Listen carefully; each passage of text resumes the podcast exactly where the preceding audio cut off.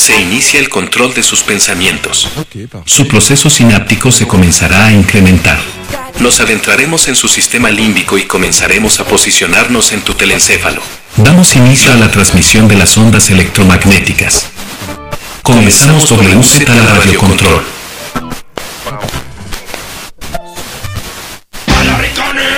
sabrosito.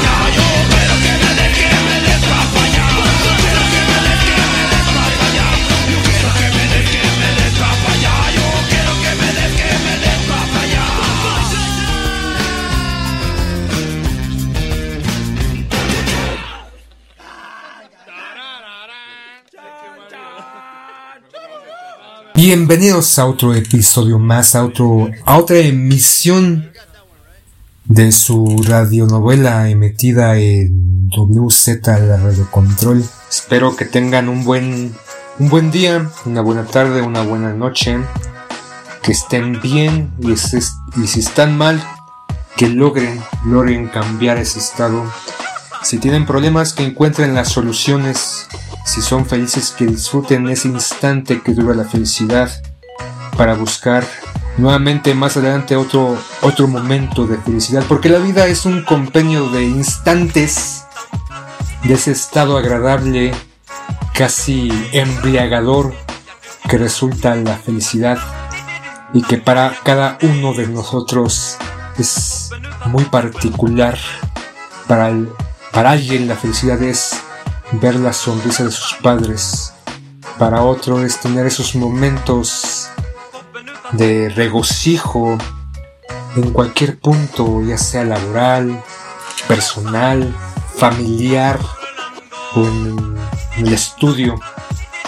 Para otros puede ser simplemente salir a caminar y ser abrazado por el viento y escuchar el, el sonido de los árboles que se mecen con el viento. Para otros es lograr objetivos muy particulares, alcanzar su tesis, titularse, poder alcanzar un objetivo laboral, comprarse ese auto que le va a permitir tener un mejor modo de vida, porque les va a permitir trabajar en algo.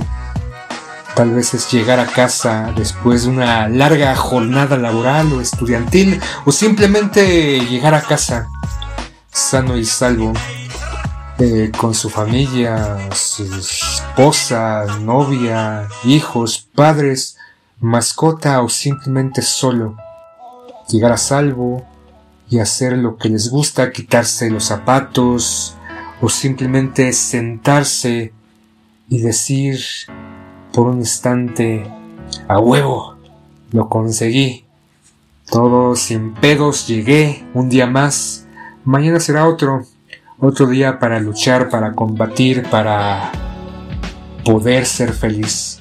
Y no olvidemos decirle a esas personas importantes en nuestra vida, amigos, familia, hijos, esposo, novio, novia, amantes, compañeros o quien sea, que, lo queremos o la queremos, que le estimamos, que los estimamos y que son parte fundamental de nuestra propia existencia y no esperar a ciertos momentos importantes, fechas, simplemente decirlo porque se nos viene de los ovarios o de los huevos.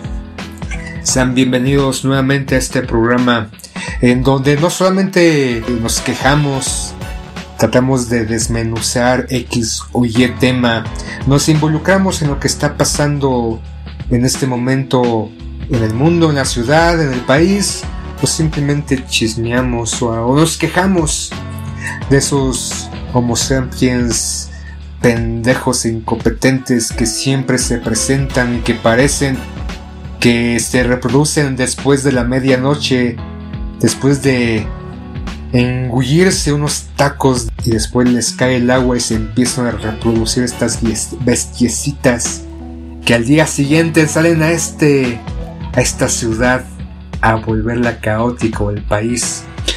En este programa no solamente buscaremos hablar de lo que esté pasando y no vamos a hablar hoy en particular de algo en específico.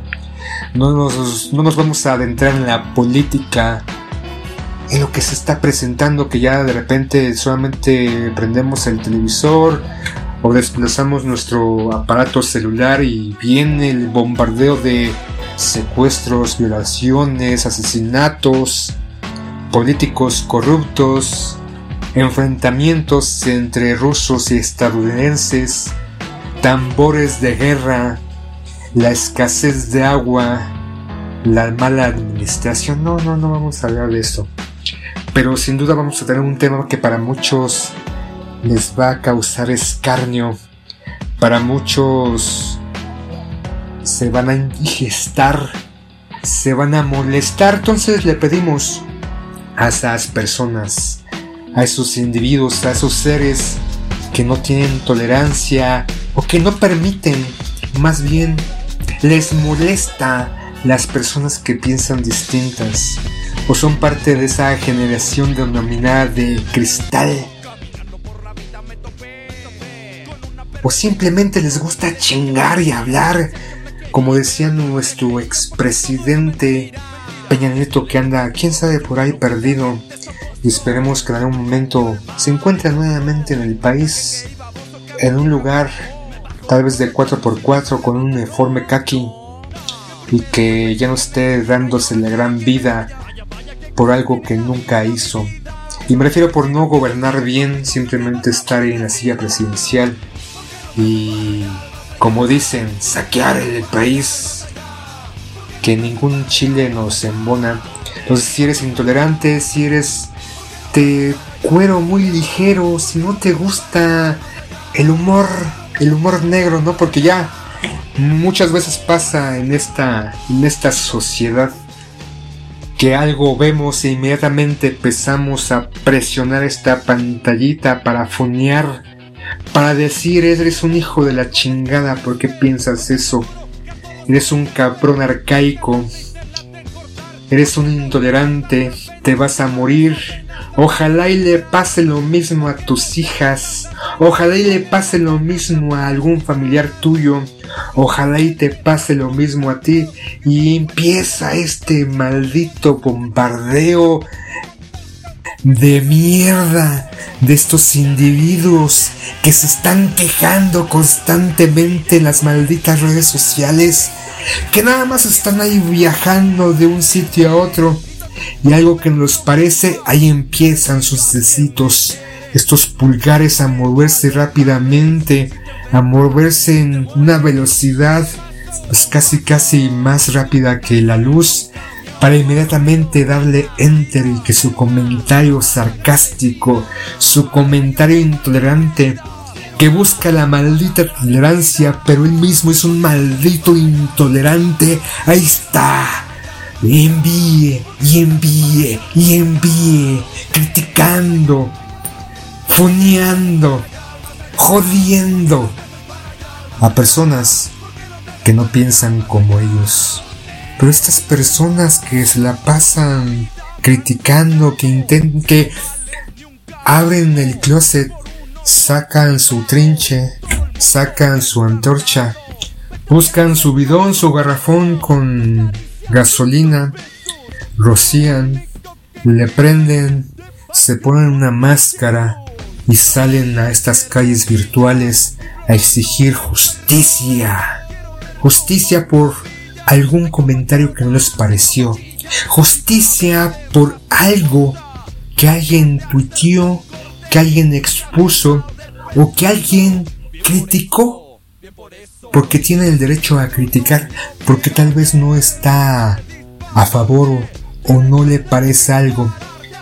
Así como mujeres o estos grupos de mujeres exigen y piden que se les respete su cuerpo y que están en favor del aborto, salen los no abortistas, los pro vida, diciendo que se mueran que ojalá y sean violadas, que ojalá sean asesinadas estas mujeres que atentan contra la vida, pero estas personas que se dicen pro vida y que están en favor de la vida buscan que estas mujeres, como un ejemplo, que buscan que buscan tener control de su cuerpo y decidir qué es lo mejor para ellas. Y se dicen respetuosos de la existencia les desean la muerte. O estos individuos de género biológico masculino o femenino que intentan inventar otros géneros que se dicen que no son binarios, que son pansexuales, que son de género fluido y si lo criticas o de repente ves ellos mismos ven un comentario de alguien y que a su vez están pidiendo respeto a su ideología, a su forma de ver la humanidad, se van con todo, se van ahí como toros, se van con la espada desenvainada a estocarlos, a tratar de erradicarlos, a tratar de callarlos, pero piden respeto. Y en esta actualidad estamos inmersos en esto, en personas intolerantes que piden tolerancia para su ideología. Claro, hay que separar lo que posiblemente es bueno o malo. Es como el año pasado, me parece, en este boom de estas nuevas ideas de género que un grupo de pedófilos, me parece que en Europa salió a decir, estos Homo sapiens con gustos muy particulares de creer que los menores de edad tienen derecho a que ellos se los prendan, ¿no? Y, y salieron a decir que pues, también ellos quieren ser incluidos en este catálogo del nuevo género, ¿no? De que LGBTQ que también los pedófilos son una forma de ver, de sentir su cuerpo, de, de expresarse. Entonces, sí hay cosas que son malas, indudablemente. Que no porque uno le guste, lo quiera lo desee, quiere decir que está bien. También hay que tener sumo cuidado en todo esto. Pero de repente cuando criticas los niveles educativos en la actualidad o criticas estas nuevas políticas en las escuelas de incluir dentro de los temarios esta idea de nuevos géneros sociales, ¿no? Ya no son hombres y mujeres. Y no, hablemos, no estamos hablando a nivel biológico. A nivel biológico tienes pene, eres hombre. Tienes vagina, eres o hembra y macho. Ya las cuestiones de gusto personales, sí. Si te gustan, si eres hombre y te gustan los hombres, eres gay. Si eres hombre y te gustan las mujeres, eres heterosexual. Si eres hombre y te gustan tanto las mujeres como los hombres, eres bisexual. Y si no te sientes conforme con tu cuerpo siendo hombre, te gustaría unos senos suculentos y deliciosos y que te mochen el miembro y te lo cambien por una vagina, está bien, transexuales.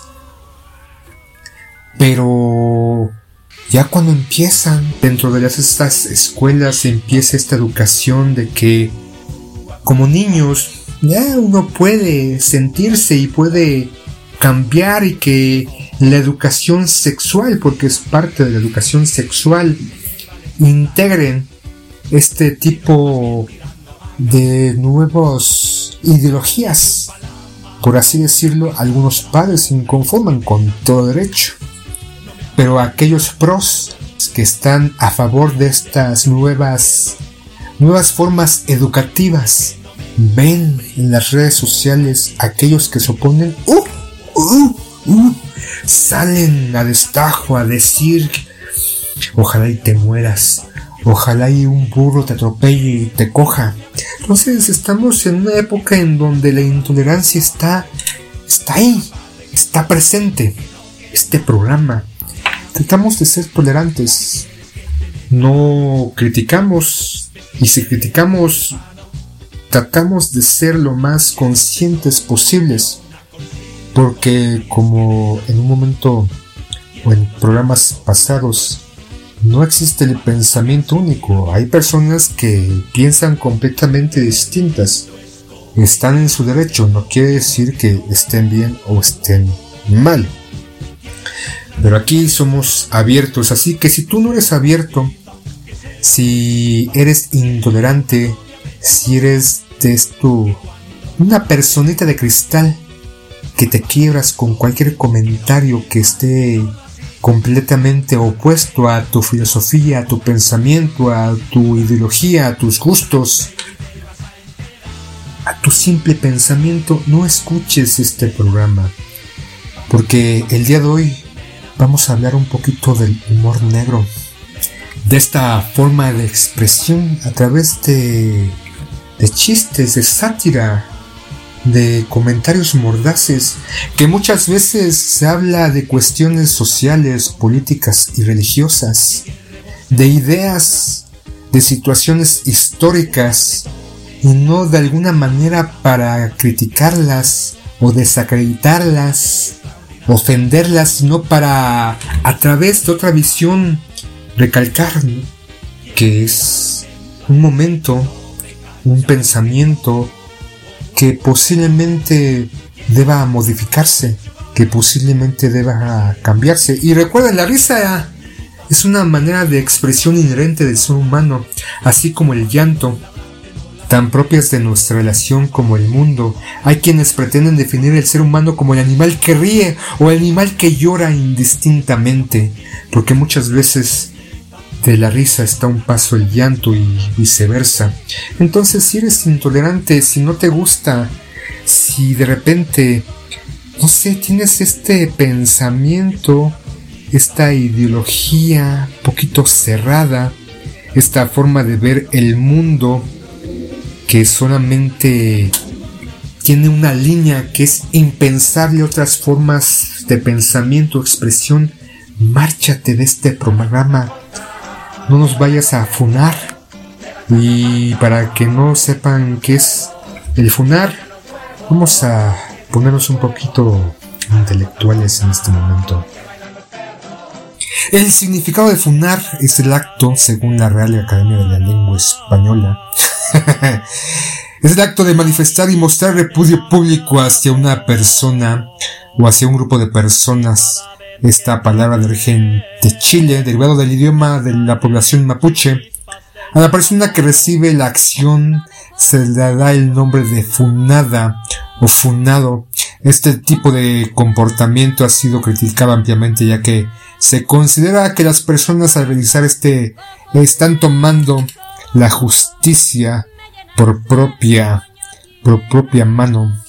En la RAI, el significado de funear lo define como un término que hace referencia al acto de retirar el apoyo a alguien de manera pública y casi siempre en redes sociales. Esto ocurre como consecuencia de comentarios racistas, sexistas o políticamente incorrectos, aunque en otras, en otras ocasiones ocurre para manifestar delitos reales. La etimología de funar la describe como proveniente del idioma mapuche que quiere decir acto de podrirse. Entonces, no me vayan a podrir, no me van a echar carne podrida, por lo que en unos minutos van a escuchar. En pocas palabras es cancelar a alguien que no que no estamos de acuerdo con ello. Entonces, si no te gusta, si eres de, pues, de criterios completamente distintos, si los chistes ofensivos que muchas veces se dicen, o de humor negro, ya sea sobre sexo, muerte o desgracia en general, no son para todo el mundo. Y si no son para ti, y te encuentras dentro de este grupo, y te ofendes muy fácilmente, deja tu dispositivo en la mesa y márchate lentamente de aquí y no mires atrás. Solo corre. Solamente apaga y ponte a escuchar o ponte a escuchar música. Porque si eres de mecha corta, si eres intolerante, si no si no te gusta el humor negro, entonces márchate, despídete, te agradezco que te hayas quedado hasta aquí pero te pido de la manera más atenta y entrañable, retírate, aléjate, márchate, porque si te quedas y te ofendes, si te quedas y te enojas, te quedas inmediatamente un segundo después intentas funarme, no es mi culpa, no me, no me culpes, de tu acción te estoy diciendo vete, márchate, sé responsable de tus actos, te quedaste, escuchaste y te ofendiste, no es mi culpa, retírate, te estoy dando una oportunidad más, vete por ahí, no sé, ponte a los Rolling Stones, ponte a escuchar a Ciro Gómez Leiva, no sé, ponte a ver a Carlos, no sé, ponte a ver TikToks, no te quedes aquí. Si no te agrada el humor negro, retírate, márchate. No voy a tolerar que me reclames, que me eches la culpa. Sé responsable, insisto, de tus propios actos porque pareciera que últimamente en la sociedad de nuestros errores que cometemos nunca somos responsables, siempre les echamos la culpa a los demás que si me pasé el alto y atropellé a alguien no es mi culpa porque se atraviesa. Que si golpeé a alguien con toda premeditación no es mi culpa porque se interpone en dirección de mi puño. Si le menté la madre a alguien porque me ganó el lugar, muy loablemente, simplemente llegó antes que tú. Pero como tienes la capacidad de no aceptar tu responsabilidad, te encabronas y le mientas la madre. No, no se trata de eso. Sé responsable de tus putos y malditos actos. Si te van mal, obviamente hay acciones, sin duda alguna, en el cual por más que tú haces, las circunstancias del entorno te tratan mal. Y ahí sí acepto. Por ejemplo, cuando tienes todas las capacidades para escalar en el trabajo y que te den un puesto en el cual estás preparado, pero el jefe o los directivos o las personas que están arriba de ti no te lo dan y se lo dan a otro o a otra incapaz, inútil, simplemente porque es amigo, pariente o conocido, obviamente ahí no es propiamente tu responsabilidad, ahí la responsabilidad de esos hijos de la gran... Porque simplemente se dejaron por la cuestión familiar o con padrastros. Si el maestro te reprobó sin argumentos, simplemente porque le caes mal, si obviamente no es tu culpa, es responsabilidad de ese puñetón de mierda que te reprobó. Pero cuando las acciones que tú realizas es tu maldita culpa, esté responsable de eso. Así que, por el amor de Dios, por la humanidad, por el maguito Sonris, por el tigre Toño, si eres de mecha corta, no de mecha corta, si eres intolerante, si eres incapaz de reírte de la tragedia, si eres incapaz de verle esa parte negra y oscura, acciones históricas o cuestiones sociales a través de una agrupación de palabras que generan un humor negro, un chiste negro, o a través de, que ya está de moda ahorita, ¿no?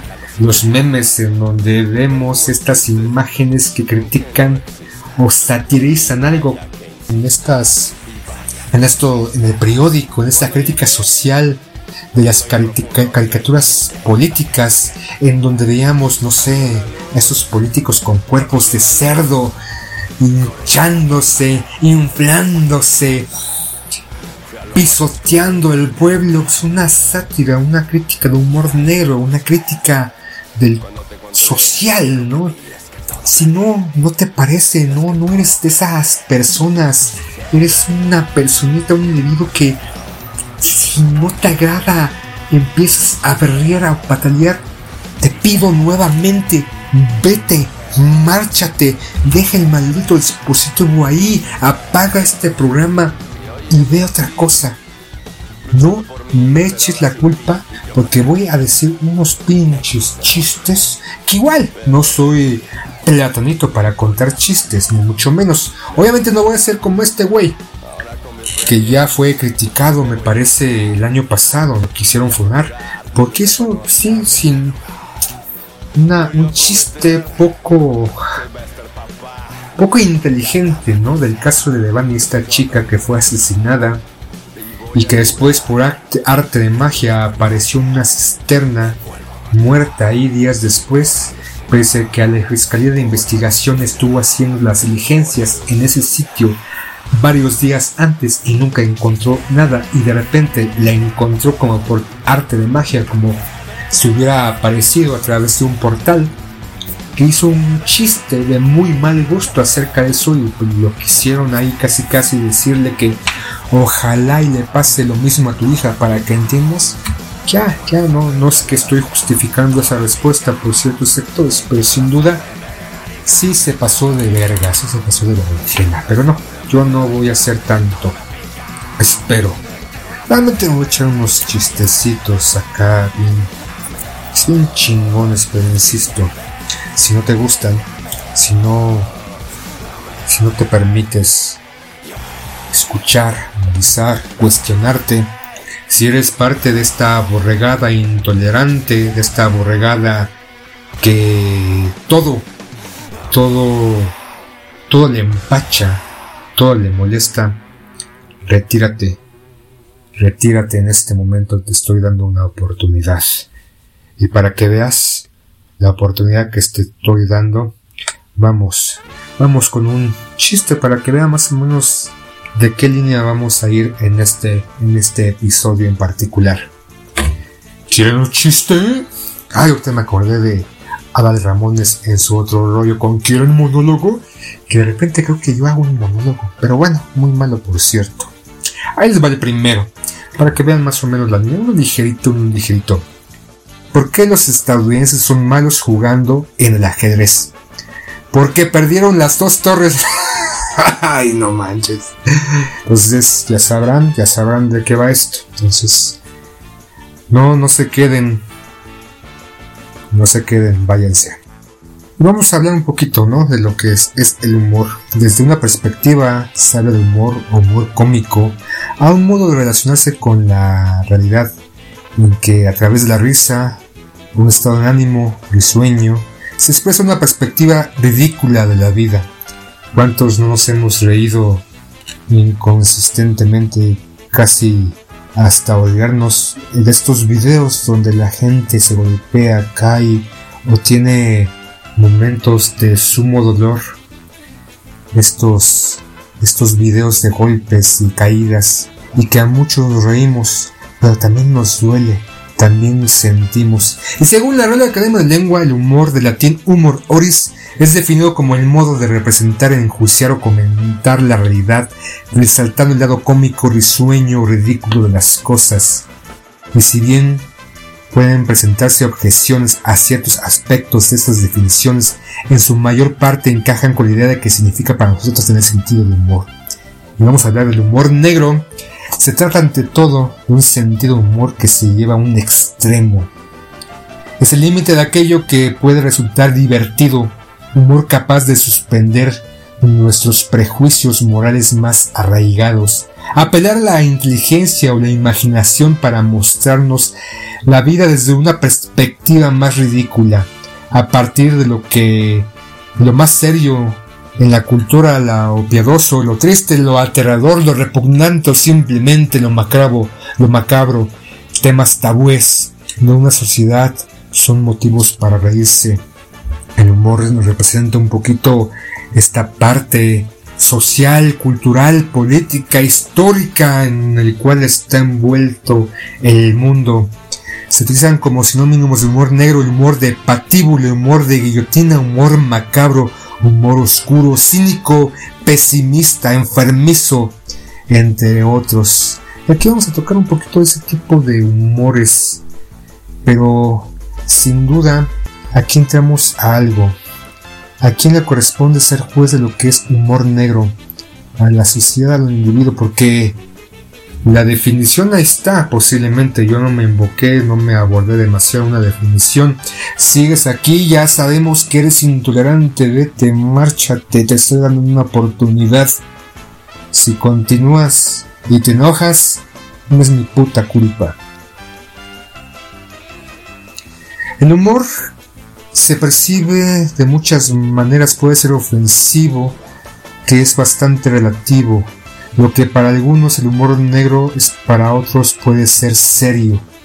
Y aquí también entra esta cuestión de los temas que muchas veces se, hablan para mofarnos o, o ridiculizarlos de algo, de un sacerdote, algo que de repente muchos se infartan es el humor sobre el holocausto o sobre las desgracias. Y hay que saberlo hacerlo hay que hay una pequeña línea entre pasarse de la raya con algo.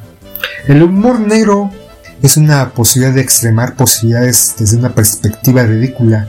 La vida de hacer humor de lo que para la cultura es algo serio, lo piadoso, lo triste, lo aterrador, como ya decía antes. Esos temas, esta manera de realizar esta esta forma de expresarse a través de palabras. El primer tipo de humor negro es aquel que es sencillamente insensible con el sufrimiento ajeno. El de policía, el mafioso. No quiero recordar a Polo Polo que tenía un repertorio bastante bastante interesante, bastante a veces hasta políticamente incorrecto, que ya en la actualidad, si aún estuviera, yo creo que se haría censurado, fuñado pues sin duda habría gente con antorchas, trinches y altavoces pidiendo su muerte afuera de su casa. El humor negro es difícil. Muchos dicen que solamente las personas inteligentes pueden apreciar el humor, pero yo creo que va más allá de la inteligencia, sino de la prudencia y saber separar como de algo humorístico, algo que puede generar risa o algo que sin duda puede tocar llegas muy importantes dentro de la sociedad que es inevitablemente que se, tengan que hablar porque es algo que está pasando, es algo que normalmente pudiera, pudiera estar ocurriendo y tenemos que expresarlo, manifestarlo de una u otra forma. Hay quienes se dedican a la investigación, hay quienes se dedican a profundizar en los temas y hay otros que la manera de que la gente no pierda sentido o no se olvida de algunas cosas es a través del humor. Ahorita tenemos esos estandoperos que hablan un poco de su realidad y se mofan de sí mismos y tenemos estas batallas. Pues una infinidad de formas de hacer este tipo de dimensiones humorísticas. Y por eso vamos a ver un chiste, un chiste, un chiste. Un chiste de humor negro. Mi novia, hablando de astronomía, me pregunta cómo mueren las estrellas, normalmente de sobredosis. Ah, está, está bastante malo, no sé por qué lo escogí. Vamos a poner otro. Nunca le rompas el corazón a alguien, solo tiene uno. Rómpele los huesos, es mejor, tiene 206. A mis parientes mayores les gusta burlarse de mí en las bodas diciendo tú serás el siguiente, pero dejando de hacerlo enseguida cuando empecé a hacer lo mismo en los funerales. Ay, no mames. No, no sé. El otro día estaba en el parque. Una madre se sentó a mi lado. Después de un rato se inició una. se inclinó y me preguntó: ¿Cuál es el tuyo? La miré y le dije: Todavía no he decidido. Vamos, vamos a escuchar unos poquito de este humor negro, entonces ya no hay vuelta atrás si sigues aquí, no es mi maldita culpa. El humor negro es como los esclavos, hoy en día muy pocos tenemos uno. no más. Pero por ejemplo es algo que representa un poquito en esta historia de la humanidad, la esclavitud y que para muchos pudiera ser algo ajeno, algo que ya no pasa, pero sigue sigue ocurriendo esclavitud laboral, esclavitud sexual, tráfico de personas. El humor negro es como un niño con cáncer, nunca envejece. Estuvo medio culerito, culerito. ¿Qué tienen en común Miguel Ángel y Kurt Que los dos... que los dos usaron su cerebro para pintar el techo. Eso estuvo bonito, eso estuvo bonito. ¿Qué tienen en común el tofu y un consolador? Ambos son sustitutos de la carne. Tan sencillo, tan sencillo. Eh, este, este me gustó y, me reí, pero no sé si me voy a reír en este momento. Estaba cavando un hoyo en nuestro jardín y encontré un cofre lleno de monedas de oro. Quería ir corriendo a casa a contárselo a mi mujer. Entonces recordé por qué estaba cavando un hoyo en nuestro jardín en primer lugar. Ah, está, está, buena, está buena. Insisto, si ya, ya empiezan, ya saben por dónde va el asunto, ya ven por dónde más caliguana no les gusta, retírense ya. De aquí no hay vuelta atrás y si que se quedan, toleran. No me van a echar la culpa. Dele, dale a un hombre una cerilla y se calentará durante unas horas préndele fuego y estará caliente el resto de su vida. Eso está bonito, está bonito. Los estadounidenses solo compran cosas que provienen del sufrimiento. Simplemente disfrutan más cuando saben que alguien está herido. está chido, está chido. Es culero, pero está chido. Ahora, ahora viene lo más negro de lo negro. Así que si sigues aquí, te aguantas. En mi casa todos tocan un instrumento. Mi madre la guitarra, yo el tambor, mi hermano el piano y mi padre la viola. ríete, ríete, yo sé que te quieres reír. Juan tiene tres pelotas y Pedro le roba dos. ¿De qué color es Pedro? Ah, está, culerón, está culerón este. Entran, entran dos compadres a una cantina y uno le dice al otro, ¿qué le vas a regalar a tu novia para San Valentín? Pues un collar, qué bonito, que aún la llevo suelta. Las feministas ahorita están saliendo de donde me estén escuchando, las mujeres también, no solamente las feministas, y están empezando a mover sus deditos diciendo este Sila es un hijo de la chingada, ojalá y se muera porque dice eso, qué poca madre, qué poco, qué poca sensibilidad, pero yo te advertí, yo te dije, así que no es mi maldita culpa.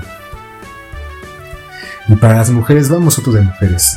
¿Cuántas mujeres se necesitan para cambiar un foco? Ninguna, que laven a oscuras. Ahorita me acordé de Foxy y sus lavadoras con patas. Que yo creo que, bueno, hay, hay cosas que sí, ¿no? Tal vez yo no me indigné, me reí en su momento que, que lo escuché, pero después dije, ah, qué culero, hijo de la chingada. Como cuando dijo Calderón, no, fue Peña Nieto al preguntarle que cuánto costaban las tortillas y él dijo, respondió, yo no soy la mujer de la casa. Entonces, o algo así. hay cosas que sí de repente, o sea, si te dedicas a ciertas cosas no tienes que mencionar, si eres profesor, pues no les cuentes esto a tus alumnos, a los del kinder o primaria, porque pues, no está, no está chido. ¿En qué se diferencia una mujer del copyright? En que el copyright tiene derechos. Ah, no mames. Pues ya ven como por qué, por dónde va el asunto. Y vamos a poner un poquito de música, ¿no? Entonces, para aligerar las cosas y ahorita regresamos con, con más, con más, con mucho más. Ahora vamos con un poco de música y pondremos a un músico que contribuyó a la revolución espiritual del jazz. Este año se van a cumplir 56 años de la muerte este músico y saxofonista, una figura icónica de la música popular afroamericana del siglo XX, de vida tumultuosa y talento desbordante, y dejó una enorme huella de innovación para el género. Es casi un hechicero de la música que cree que poder la música para hacer el mundo un lugar mejor. Él decía, me gustaría llevar a la gente algo de felicidad Quisiera descubrir un método para que si quiero que llueva, empiece a llover enseguida. Si uno de mis amigos está enfermo, me gustaría tocar una canción y se cure, o que cuando esté sin dinero, inmediatamente reciba todo el dinero que necesita. Estoy hablando de Joel Contrain, nacido un 23 de septiembre de 1926 en Hamlet, una pequeña ciudad de Carolina del Norte, su padre, que había tocado diversos instrumentos, lo introdujo a la música y lo, motivó a estudiar clarinete y trompa tenor. En su adolescencia, influenciado por Lester Young y John Hodges, se volvió el sax alto. Empezó a tocar este, que aprendió a tocar en la escuela de la música fundada por el pianista experimental, experimental Leon Horstein en Filadelfia a donde el músico se mudó con su madre tras el fallecimiento de su padre. A principios de la década de los 50, John Coltrane entró a un periodo oscuro en el que se hizo adicto a la heroína y al alcohol. Apenas pudo ser rescatado por Miles Davis, otro gran músico con quien colaboró en varias ocasiones a partir de esa época. En el 55 lo invitó a sumarse a su quinteto, en un momento en el que la carrera del trompetista estaba cuesta abajo también como consecuencia de las drogas. Su estadía con Davis, sin embargo, puso su nombre en la escena musical y dio una exposición inédita que lo trajo muchos seguidores y detractores que no comprendían su forma de tocar, incluso en esa etapa primigenia de su trayectoria, ya llamaba la atención en muchos sectores. John Coltrane fue un revolucionario con todas las letras, en sus primeros años fue artífice de la revolución silenciosa. Uno que lo oye, un oyente común, como cualquiera, como yo, como muchos de nosotros, puede percibirlo, pero que solo los músicos pueden apreciar con plenitud. Gracias a sus incesantes prácticas, logró combinar con éxito escalas y estructuras musicales que parecían incompatibles. Como un alquimista que convirtió el agua en oro, que mezcló el agua y el aceite o transformó con una sutil nota de música el sonido en magia. Su segunda etapa representó un cambio de paradigma al adherirse a los postulados del free jazz, no solo lo legitimó, sino que el mismo expandió sus fronteras cuando parecía que no se podía llegar más lejos que eso. Así con un perfil bajo y más preocupado por sus propias inquietudes que por el reconocimiento popular, se convirtió en una leyenda que cada vez que reviste su música reafirma que el mundo necesita más héroes como él.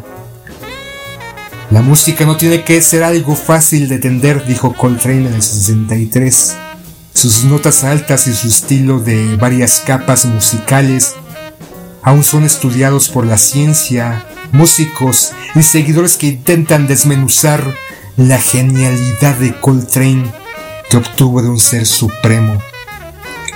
Y en esta ocasión vamos a escuchar Alabama, una canción que realizó después de que el 15 de septiembre de 1963, cuando cuatro niñas murieron en una iglesia en Alabama, víctimas de una bomba detonada por miembros del Ku Klux Klan, en memoria de ellas, Coltrane compuso esta pieza editada por primera vez en el 64, en una de las primeras y más sentidas manifestaciones musicales realizadas por el saxofonista en lucha por visibilizar el problema racial en Estados Unidos y levantar las banderas de la lucha civil afroamericana. Así que escuchemos un poco de Alabama y regocijémonos del talento, de la genialidad, de la magia, de la música de John Coltrane. Escuchemos.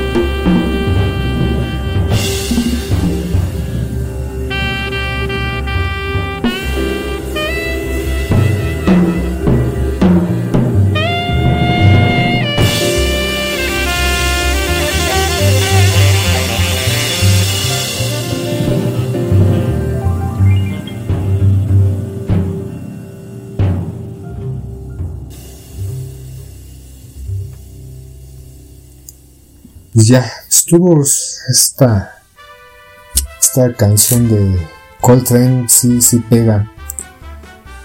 Recientemente lo he escuchado. No, no soy fan de eso, pero de repente me puse a buscar un poquito de, de Coltrane y sus rolitas. Sí, hay unas que tiene. Que, ah, cabrón, sí. Sí pegan en el alma. Sí. Sí calan. Pero sigamos. Y continuamos. ¿En qué se parece una iglesia abandonada y un niño con cáncer? En que ninguno tiene cura. Ah, qué feo, qué feo. ¿Cuál es la nota musical de un cura? La menor.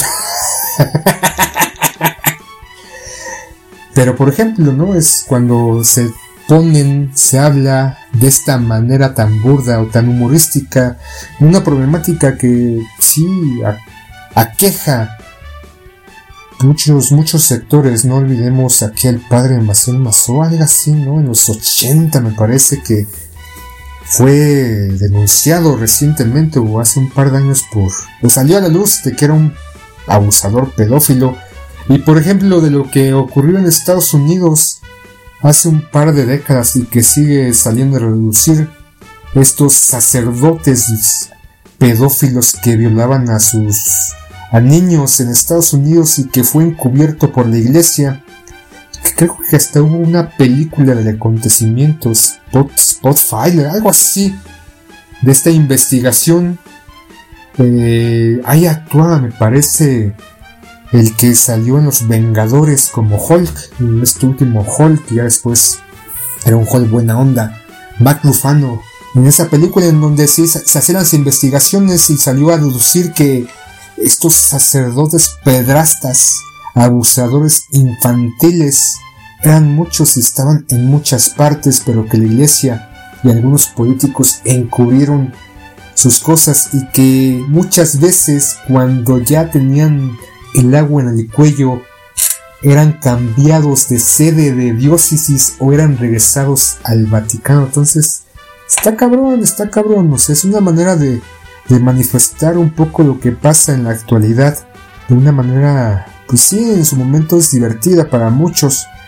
No, no siento que sea demasiado ofensiva, insisto, hay que saber de qué manera hablar de esto, no solamente empezar a destajo. ¿Qué es lo más blanco que tiene un negro? Su amo. Está culero. Mamá, mamá, mamá, mamá, en la escuela me llaman musulmán. ¿Por qué, hijo? Porque me he tirado dos gemelas. Eso no le hace gracia en los Estados Unidos, pero bueno. Porque una niña sin piernas no puede jugar al fútbol? Porque es mujer. no sé, ya siento, ya siento las, las mujeres que me están viniendo a corretear y me están diciendo, hijo de tu puta madre, te vamos a coger con un pinche palo por el culo a ver si te sigues riendo. Pero ah, yo les advertí, así que los curas son como los juguetes Lego. En cualquier momento terminan en la boca de un niño. Ah, está cabrón este, está cabrón este. ¿Por qué los inválidos no se equivocan? Porque no dan paso en falso. Eso estuvo colero. ¿Por qué Michael Jackson no se puede acercar a menos de 200 metros a una escuela? Porque está muerto. no olvidemos el caso de Michael Jackson, ¿no? Y que fue antes de su muerte salió a relucir aparentemente que era un abusador de niños, pero pues era ídolo para muchos en su momento. Pero bueno, insisto, es una manera de reflejar lo que pasa en la actualidad. Si donas un riñón te llaman un buena persona, un santo, pero si donas cinco llaman a la policía. Está cabrón ese.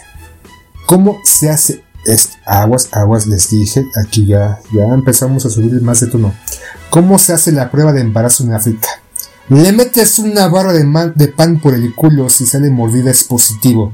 Es broma, es broma, en África no hay pan. Está culero. ¿Cuál es la diferencia entre Harry Potter y un judío?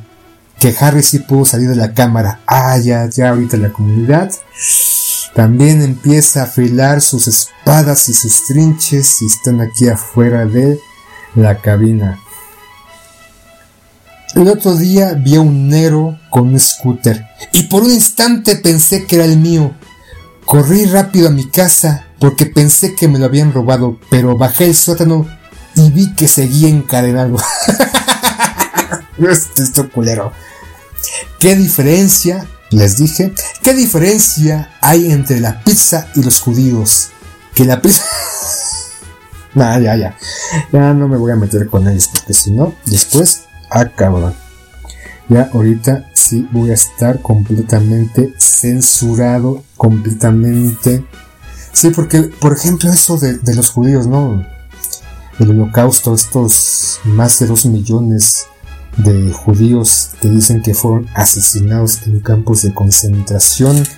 Hay chistes de jabones, hay chistes de un sinfín de cosas alusivas a ellos. ¿Qué diferencia?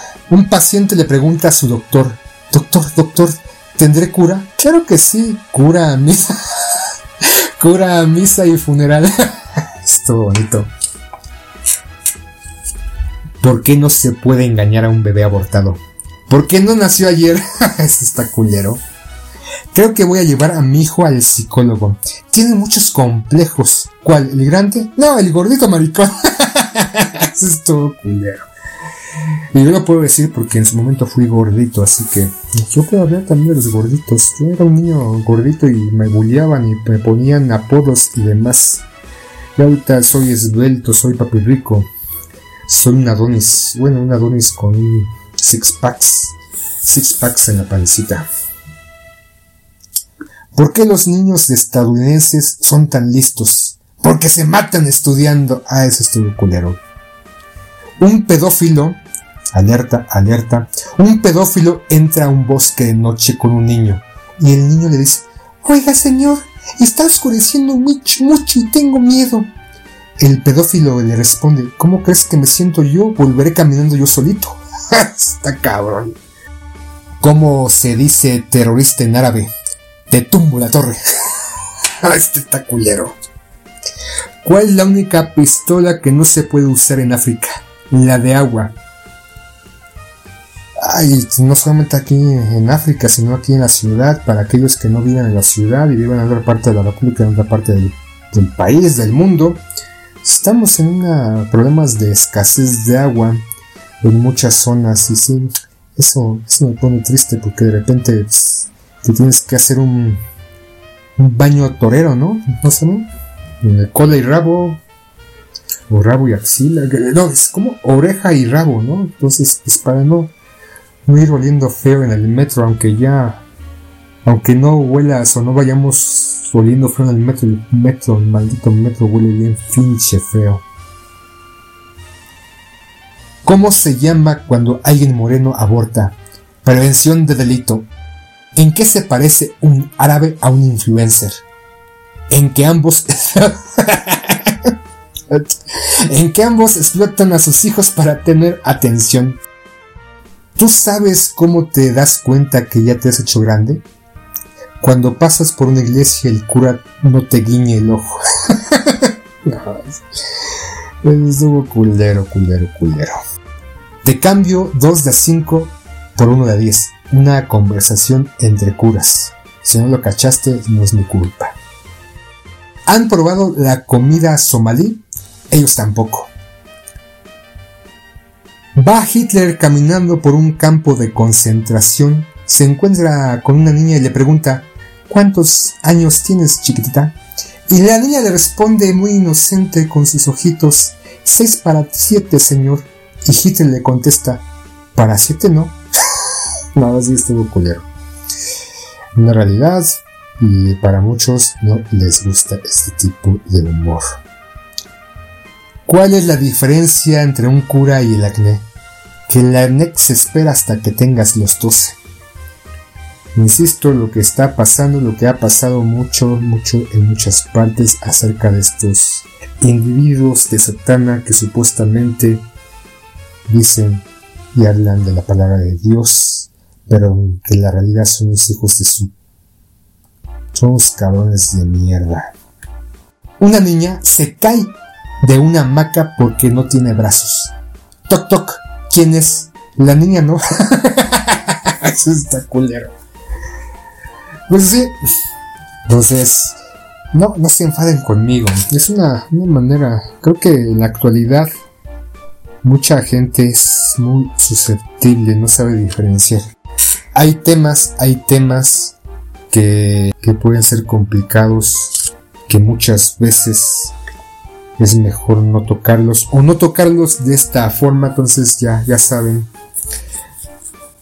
Se quedaron hasta ahorita, se quedaron escuchando. No es mi maldita culpa, es culpa de ustedes. Yo les advertí, yo les dije, tal vez están molestos no por los chistes, no por este humor negro y satírico muchas veces este humor reflexivo, si no están encabronados conmigo porque soy un mal cuenta chistes, les advertí también, o no sé, no les advertí, chin, si no les advertí que soy malo contando chistes, les debí de haber advertido desde un principio que no soy bueno contando chistes, pero es lo que pasa en la realidad todo esto, un poquito un referente de lo que acontece en el mundo, y también un referente de la influencia de muchas personas hacia distintos temas, hacia distintas formas de abordar cosas. Mejor vayamos, vayamos con una canción para quitar este mal sabor de boca. No por el humor, no por los chistes, sino porque no mames, yo por eso no soy tan pero soy malo, no mames, no mames. Perdón. Por eso sí pido perdón, perdón.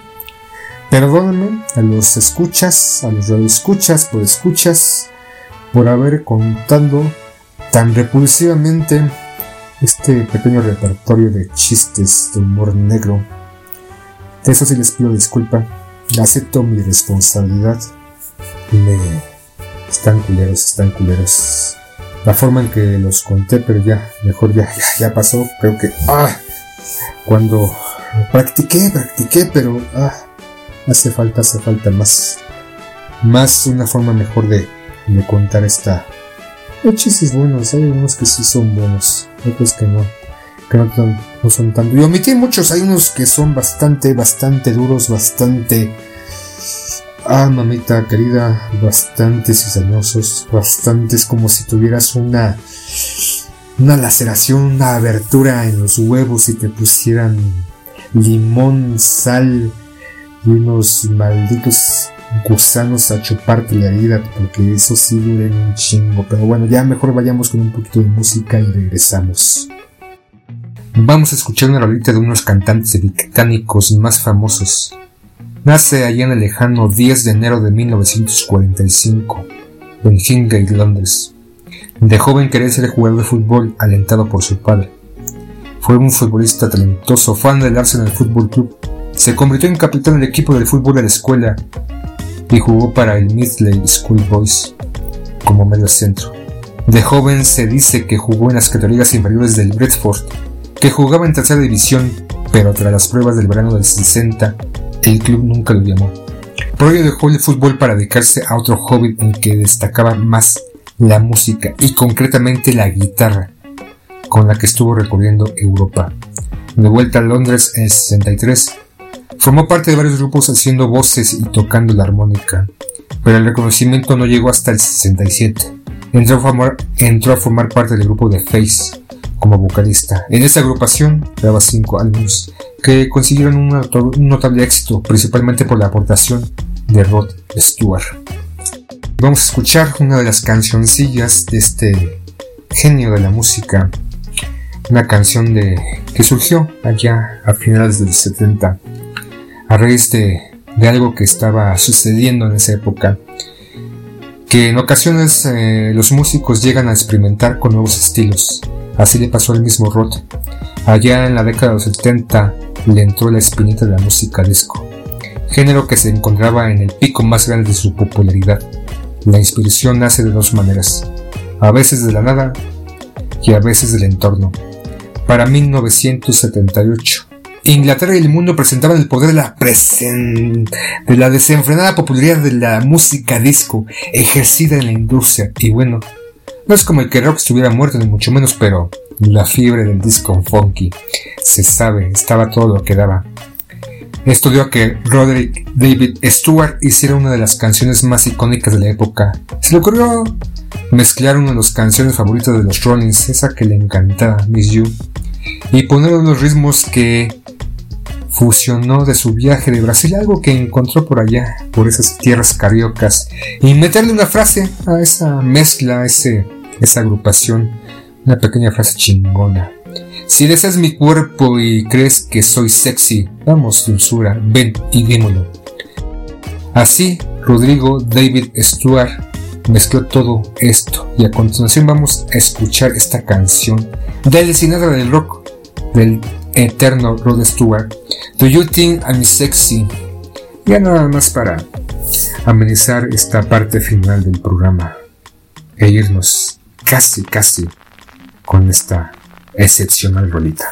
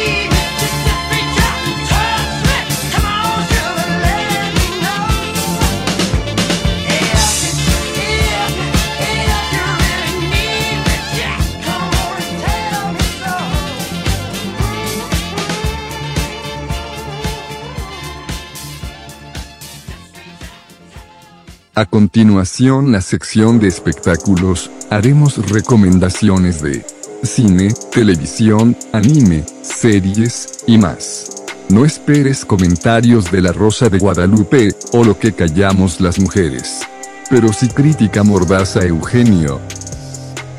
Y en la recomendación de la semana vamos a hablar de un film, de una película realizada en 1973 en donde podemos ver géneros de ciencia ficción, suspenso, drama y thriller.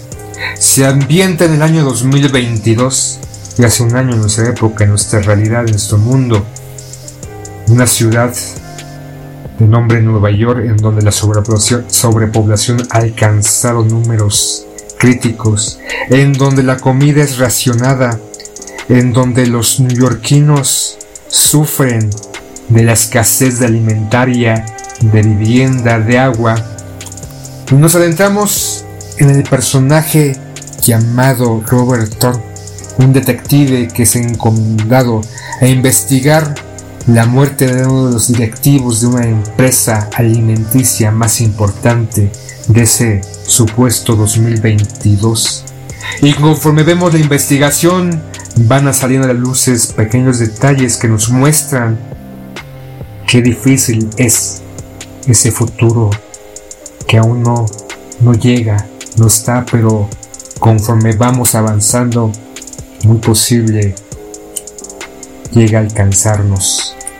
Una película basada en una de las novelas de Harry Harrison, como otras en su momento, no de él, sino esta, estos, estas décadas que empezaron a sacar películas de futuros inciertos como Blade Runner o Terminator.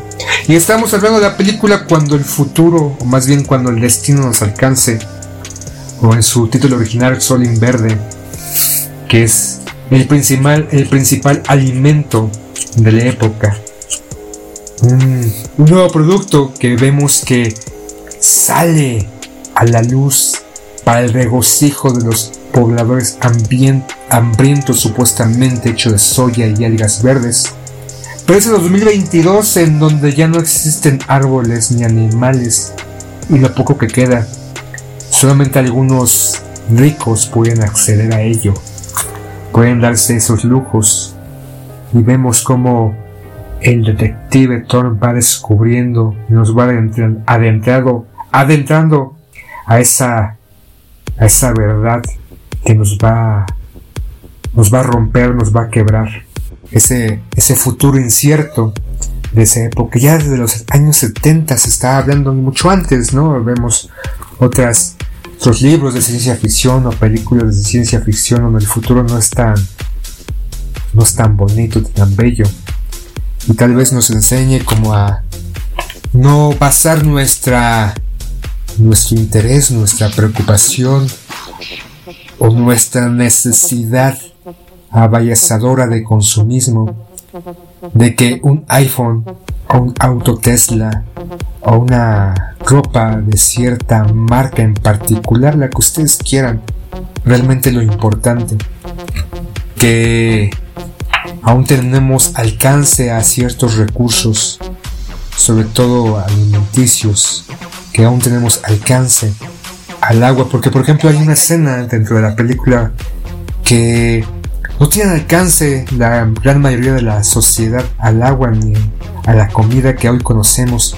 Todos se alimentan con solin, solin amarillo, solin morado, creo, rojo, y este nuevo solin verde, que conforme va pasando la película, descubrimos ese oscuro secreto, el cual hizo que mataran a este directivo y cómo el detective Tom descubre lo que la realidad ha hecho de la raza humana. Hay una escena que, que me recuerda cuando, cuando vi la película, la vi ahí por los años 80, aún siendo niño, que sin saber, sin razonar demasiado, sí me, me traumó un poquito, aunque ya después se me quitó, se de jugar, jugar fucho, a cotorrear con los cuates y ya se me fue olvidando, pero ahí estaba, ahí estaba esa escena. Una escena donde el detective Thor está en el departamento de este, este difunto y empieza a, a recolectar algunas cosas, un jabón, una botella de bourbon, unos libros, unos tomates, unas manzanas, una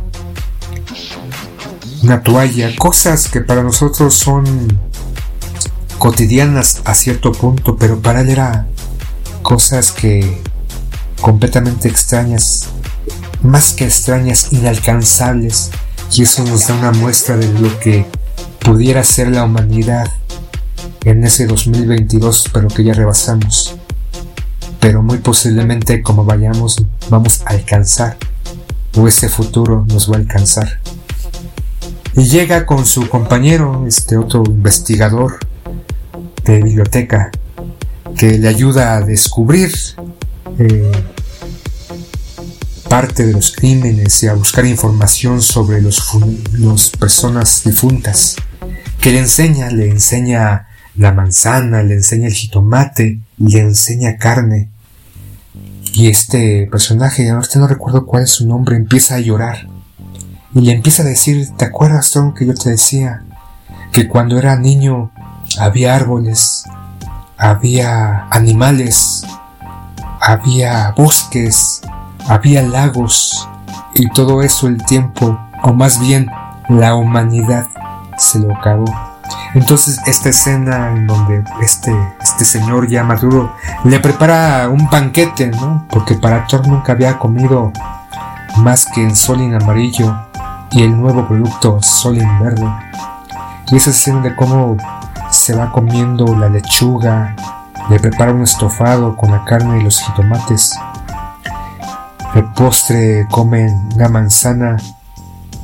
Curiosamente cuando la vi se me hizo agua la boca cuando era niño. Y tiempo después pues, es algo que se me quedaba muy grabado en la memoria de dicha película. Pero sin duda es un referente de esa preocupación por algunos de un futuro al ritmo, al ritmo en el que vamos con la vorágine, vorágine de consumismo, de destrucción, de modificar, transformar y trastocar, porque somos seres humanos, somos superiores y todo lo que tocamos lo transformamos y muchas veces transformamos. Lo transformamos en mierda porque queremos productos que nos dan felicidad, nos dan regocijo y nos dan status quo. A veces no es tanto una es una necesidad como tal, pero en esta película genera una reflexión de que ese futuro distante o tal vez no tan distante es más si pasamos la invasión extraterrestre que todos están diciendo que está a la vuelta de la esquina por esos avistamientos de ovnis o simplemente por los terremotos que están asolando, azotando ciertas latitudes del mundo, inundaciones, grandes mm, tormentas y otras cosas que se están presentando, oleadas de calor como las que estamos inmersos. Entonces, véanse, darse la oportunidad de ver cuando el futuro nos alcance o sol en verde y aprecien estos placeres tan sencillos y simples como es convivir con una persona con un poco de lechuga y un estofado de carne.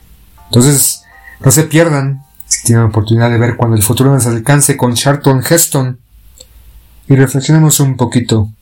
Esto fue la recomendación de la semana. Esto es el momento deportivo, donde platicaremos de los diferentes deportes. Canicas, bote pateado, tú las traes, quemados y más. Vamos a los deportes y lo que aconteció este fin de semana más importante en el medio deportivo. No me refiero al fútbol, ya saben que aquí estamos en huelga de fútbol y no vamos a hablar de fútbol al menos nacional de la pinchurrienta Liga MX ni de la selección mexicana. Pero sí vamos a hablar de un par de mexicanos, un mexicano y una selección mexicana. El primer lugar del gran triunfo de Checo Pérez en el Gran Premio GP de Arabia Saudita, ya este, ganándole al piloto compañero de escudería de los Países Bajos, Verstappen, Verstappen, como se diga ese, ese niñito, que hace berrinche. Y al final de la carrera no, no llegó junto con los otros dos pilotos para hacer el 1, 2, 3 en la, en la toma de fotografía y recorrió en redes sociales o en medios de comunicación el, el rostro inexpresivo del padre de este piloto de los Países Bajos que muchos decían que se notaba su inconformidad, su odio, su repudio y su enojo porque su hijo quedó en segundo, pero el chiquito, el Checo Pérez, y ahora resulta que todos somos aficionados a la Fórmula 1.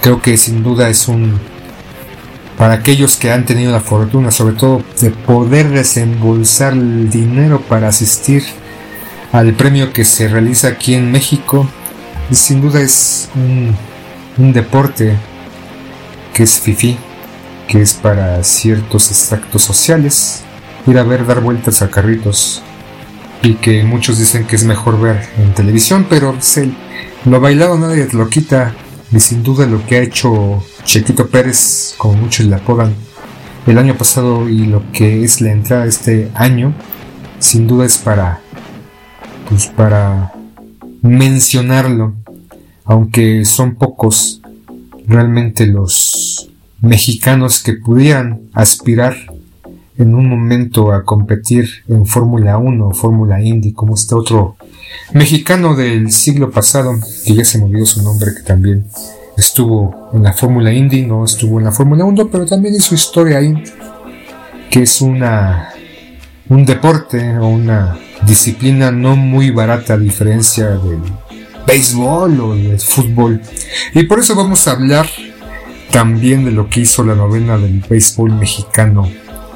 Esta selección mexicana que ha llegado, que llegó que es lo más lejos que ha llegado en mundiales del deporte, del béisbol, del deporte del bateo, comandados por Benjamín Gil y teniendo la sensación que dejó el cubano mexicano Randy Arozarena y Julio, Julio Luis Urias, Giovanni Gallardo, perdón, Giovanni Gallegos, Isaac Paredes y Joel Meneses, teniendo en su alineación de esta selección de béisbol mexicana a 11 no nacidos en México, 11, 11 mexicanos nacidos en Estados Unidos pero quisieron participar en esa elección a este México cubano que fue la gran sensación y el casi casi acceder a la gran final pero perdieron en la novena entrada con los con la selección japonesa que a la postre se convirtió en campeón mundial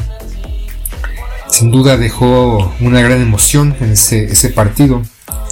Yo solamente vi el último, esa semifinal, y sí, estuve, estuve con las uñas en el sillón, gritando y diciéndole a los, a los pitchers, al pitcher en turno, al, al que lanzaba la bolita, conecta un maldito strike. Y solamente conectaban bolas y bolas y daban base por bola, pero bueno, la emoción no nos quitó y lo que hizo, lo que hizo esta selección se, se queda, queda recordada como una de las selecciones mexicanas que más lejos han llegado por encima de la pitera de fútbol. Y sin duda muchos o algunos, no quiero decir que todo México como de repente muchos dicen, ¿no? Ya lo mencionaba en su momento en capítulos o episodios anteriores esa peculiar forma de muchos conductores o locutores de referirse a algo, ¿no? Como esta, esta conductora de radio del Heraldo México que decía que en la marcha de noviembre del año pasado en defensa del INE, todo México salió a marchar. ¿Cuál todo México? Que no, que no mamelle. Algunos salieron, otros fueron llevados. Pero sin duda, muchos mexicanos aficionados al béisbol quedaron regocijados y con el grito ahogado de decir vamos a la final y posiblemente ganarle a los Estados Unidos. Pero no fue así. Entonces lo que nos dejó es que Estados Unidos no ganó la final, sino fue Japón, con ese su tercer triunfo en el Campeonato Mundial de Béisbol y ahora esperar para el 2026 aparentemente que se vuelva a realizar.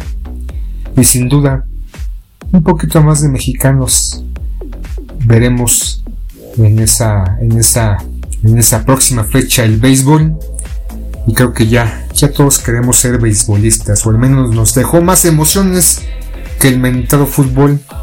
No tantas como la natación, o más bien los clavados en los campeonatos mundiales, o las competencias de los Juegos Olímpicos, o la caminata, o la marcha, o el taekwondo, que también México ha dejado mucho, o el box, que también, pero que ahorita ya no tiene un gran boxeador porque muchos dicen que el Canelo le ponen muchos costales, francamente no, no, no me emocionan sus peleas, creo que me quedo con el, con Márquez, con Chávez, y con otros, el finito y otros más, otros más, otros boxeadores más. Pero bueno, sin duda esto ha sido lo más rescatado, mencionado de el deporte aquí en México y otras cosas como la derrota del Real Madrid contra el Barcelona, el Nápoles en la liga italiana que va hasta adelante, va a sacar un gran trecho, el PSG que sigue ahí en la punta, me parece que el Arsenal en, la Premier League junto con el City ahí están peleando. Y el Barcelona en, la Liga Española va, va muy adelante, perfilándose para ser el nuevo campeón de la Liga Española, pero ahí, va el Madrid, a la Madrid. Tal vez no lo alcancemos, pero vamos por la orejona. Esto fue el momento deportivo. Pues ya, con esto vamos a dar conclusión al programa de hoy. Recuerden, no se enojen, son solo chistes, humor, humor negro tal vez algunos políticamente incorrectos, otros posiblemente de mal humor, pero hay que estar abiertos a todos. Y sí, tal vez enojarnos, pero por otras cosas que realmente nos deben de enfadar, nos deben de hacer reaccionar en esta, en esta vida, y no por un chiste mal contado un chiste mal intencionado, sino por acciones realmente atroces. Y ya para concluir y para ir cerrando, vamos a, a dar último, último repertorio, lo más negro de lo negro. Recuerden, pido perdón, porque no, no sé contar chistes, pero ahí les va. Entra un negro a estudiar derecho y le preguntan, Señor, ¿qué rama va a escoger usted? A lo que él responde, en ninguna rama, hijo de puta. A mí me dan un pupitre como a los blancos. estuvo, todo lindo. ¿Qué es una mujer fuera de la cocina? Turismo. No se enojen, señoritas, no se enojen. Pasé un susto tremendo ayer, le dice un amigo al otro. ¿Qué te pasó? Cuéntame. Verás que estaba teniendo sexo con una mujer, una chica muy hermosa, y en un momento ella gimió. ¿Y qué pasó?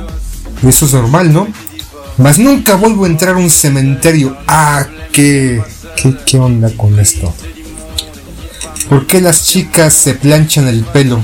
Para que así se vea más larga la cabellera. Pasaron unas horas y en el hospital el médico le pregunta al paciente, ¿me puede repetir cómo fue que se quemó el pene? no lo juro que no lo vuelvo a hacer. ¿Cuál es la diferencia entre un negro y una bicicleta? que la bicicleta no llora cuando le ponen la cadena. Ah, cabrón. Y ya para concluir, y no, ya no se enojen conmigo. ¿Cuántos años tienes? Le pregunta un chico, una chica. ¿De qué edad tengo? De puta, pero dime tu edad. Tan tan. Ya con eso nos despedimos. Si quieren escucharnos la próxima semana en este su programa favorito, o quién sabe con esos malos chistes o chistes mal contados. Igual ya nadie me está escuchando en este momento, pero no sé así, creo que hoy tuve un día medio extraño y quise quise hacer algo distinto, algo diferente, pero ¿qué pues? ¿Quién dijo miedo? Nos vemos la próxima semana. Les regresamos el control de sus procesos neuronales. Los esperamos la próxima semana con más aquí en la 95.7. WZ Radio Control.